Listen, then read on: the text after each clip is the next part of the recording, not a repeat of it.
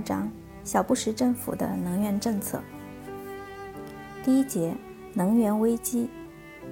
二零零一年一月，小布什入主白宫。当年十二月，他在德克萨斯州的铁杆支持者安然公司因金融欺诈丑闻宣布破产。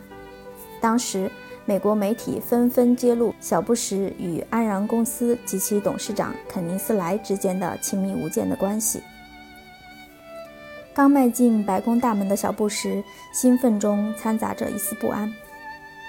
安然事件是美国历史上最大破产案，其丑闻迅速传遍世界。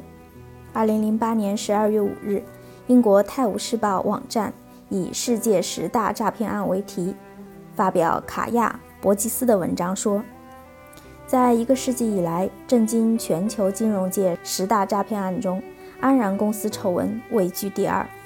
二零零零年的美国总统大选正值世界油价攀升至十年来的最高点，美国国内的燃料价格居高不下，居民怨声载道。在整个总统竞选过程中，小布什坚持说美国正处在能源危机之中，因此解决这一危机是他入主白宫的当务之急。但民主党总统候选人戈尔不这么看，他认为。能源危机是源自石油巨头，是石油巨头干的，是为了石油巨头。小布什和切尼都与美国石油巨头建立了非常密切的关系。华盛顿普遍认为他们是石油搭档，是美国石油行业梦之队。小布什入主白宫前后的2000年和2001年，安然公司幕后操纵能源市场。哄抬能源价格，导致加利福尼亚州爆发历史上空前严重的能源短缺。此举为小布什的能源危机论提供了强有力的口实。第二节，制定国家能源政策。第一小节，国家能源政策的报告基本内容。二零零一年一月二十日，小布什坐镇白宫宝座第四天。就私下与副总统切尼商定，以切尼为首成立一个内阁级特别工作组，为新政府起草能源政策。切尼很快组织起一个班子，起名“国家能源政策发展工作组”，成员包括联邦政府国务卿、财政部部长、内政部部长、农业部部长、商务部部长、交通部部长、能源部部长、联邦紧急事务管理局主任。环境保护局局长、总统助理兼白宫研究室副主任、行政管理和预算局局长、总统经济政策副助理兼政府间事务局局长。经过多次秘密会议，2001年5月16日，国家能源政策报告提交小布什总统过目。当年6月交国会审议。小布什在竞选期间成立的过渡能源顾问班子。早已对美国能源政策进行过仔细的研究，因此这个顾问班子实际上是国家能源政策发展工作组的前身。国家能源政策报告在概述中写道：，二零零一年，美国面临着自二十世纪七十年代石油禁运以来最严重的能源危机，它对全国的影响已经显现。许多家庭的能源费用账单比一年前提高了两到三倍，数以百万计的美国人面对拉闸限电。为了减少不断上升的能源成本，一些雇主必须解雇工人或者削减产量。行驶在美国各地的司机们要支付价格越来越高的汽油费。加利福尼亚人觉得这些问题在加州最严重。国家能源政策报告共分为八章，一百六十三页。前七章论述国内能源现状和对策，涉及石油、天然气、核能、煤炭、电力以及替代能源和可再生能源，核心是开发国内石油。最后一章专论美国与世界能源的关系。第二小节，国家能源政策报告基本特点：对国内石油产量下降、进口增加表示担忧。美国是世界现代石油工业的发祥地。自1859年8月27日美国第一口现代油井在宾夕法尼亚诞生以来，经过一百五十多年的勘探和开发，本土石油资源的探明程度、采出率和开采成本均比较高。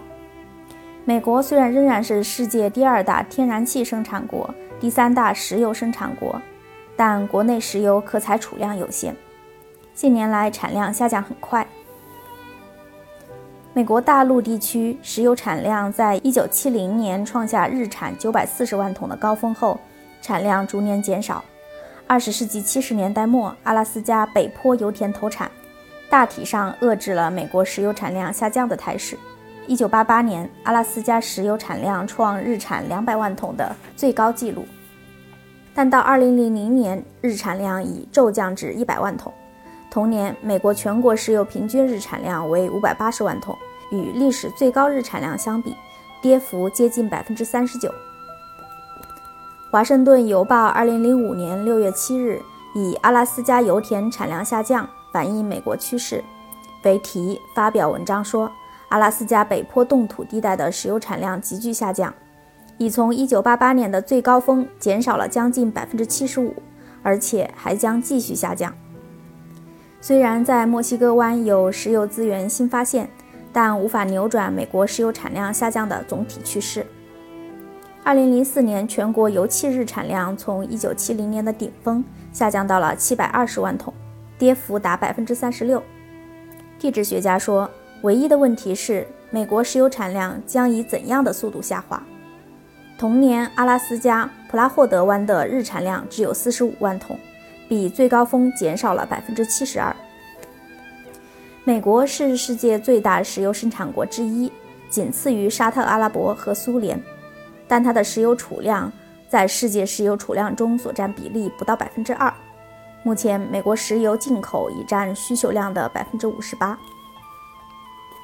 美国是世界最大的石油消费国和最大的石油进口国。美国石油消费量虽然受到二十世纪七十年代两次石油危机的冲击，但之后消费量稳步增长。到二零零零年，美国平均石油日消费量达一千九百五十万桶，占同年世界石油日总消费量的百分之二十五点六。石油在美国能源结构中所占比重约为百分之四十。石油需求的增加和产量的减少，导致了美国对国外石油的依赖程度越来越高。历史上，美国曾是世界上最大的石油出口国。二十世纪五十年代以后，美国开始成为石油净进口国。从一九七三年到两千年的二十七年间，美国进口石油，美国进口石油占石油总消费量的比例从百分之三十五提高到百分之五十二。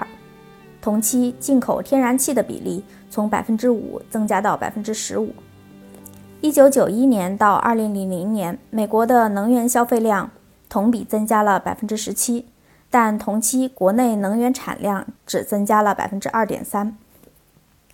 二十世纪末，美国国内煤炭、天然气、核能和可再生能源虽有所增加，但由于国内石油产量下降，把上述增加部分抵消了。